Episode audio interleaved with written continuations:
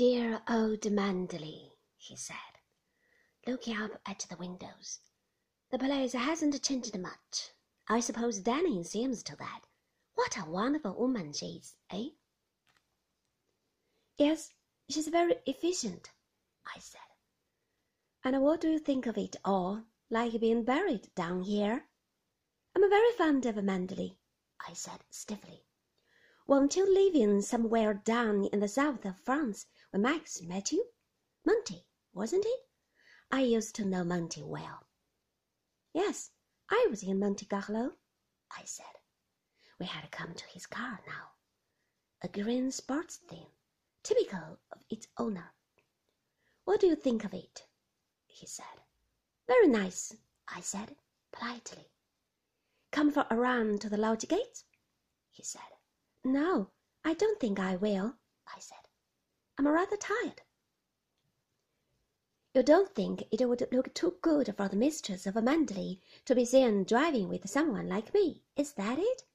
he said, and he laughed, shaking his head at me. Oh, no, I said, turning rather red. No, really. He went on looking me up and down in his amused way with those familiar unpleasant blue eyes. I felt like a barmaid. Oh, well, he said, we mustn't lead the bride astray, must we, Jasper? It wouldn't do at all. He reached for his cap and an enormous pair of motoring gloves. He threw his cigarette away on the drive. Goodbye, he said, holding out his hand. It's been a lot of fun meeting you. Goodbye, I said. By the way, he said carelessly, it would be very sporting and grand of you if you did not mention this little visit of mine to Max. He doesn't exactly approve of me, I'm afraid. I don't know why, and it might get poor old Danny into trouble. No, I said awkwardly. No, all right. That's very sporting of you. Sure, you won't change your mind and come for a run? No, I don't think I will, if you don't mind. Bye bye then. Perhaps I'll come and look you up one day. Get on, Jasper, you devil. You'll scratch my paint. I say, I call it a damn shame Max going up to London and leaving you alone like this. I don't mind. I like being alone, I said. Do you? By Jove, what an extraordinary theme. It's all wrong, you know. Against nature. How long have you been married? Three months, isn't it? About that, I said. I say, I wish I'd got a bride of three months waiting for me at our home.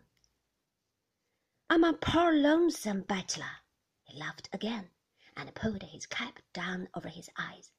Fare you well, he said, starting up the engine and the car shot down the drive, snorting explosive fury from the exhaust, while Jasper stood looking after it, his ears drooping, his tail between his legs. Oh, come on, Jasper, I said. Don't be so idiotic. I walked slowly back to the house. Mrs. Danvers had disappeared. I stood in the hall and rang the bell. Nothing happened for about five minutes. I ran again. Presently Alice appeared, her face rather aggrieved. Yes, madam, she said. Oh, Alice, I said, isn't Robert there? I rather fancied my tea out under the chestnut tree. Robert went to the post this afternoon and isn't back yet, madam, said Alice. Mrs. Danvers gave him to understand you would be late for tea. Is out too, of course.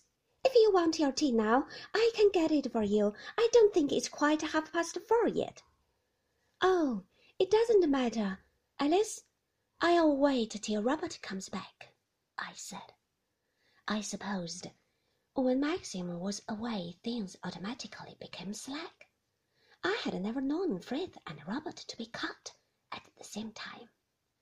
It was Frith's day, of course, and Mrs. Danvers had sent Robert to the post, and I myself was understood to have gone for a long walk. That man, Favell, had chosen this time well to pay his call on Mrs. Danvers. It was almost too well chosen. There was something not right about it. I was certain of that. And then he had asked me not to say anything to Maxim. It was all very awkward.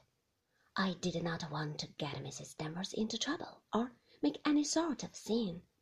More important still, I did not want to worry Maxim. I wondered who he was, this man Favell. He had called Maxim Max. No one ever called him Max. I had seen it written once on the fly leaf of a book, the letters thin and slanting, curiously pointed, the tail of the name very definite, very long. I thought there was only one person who had ever called him Max.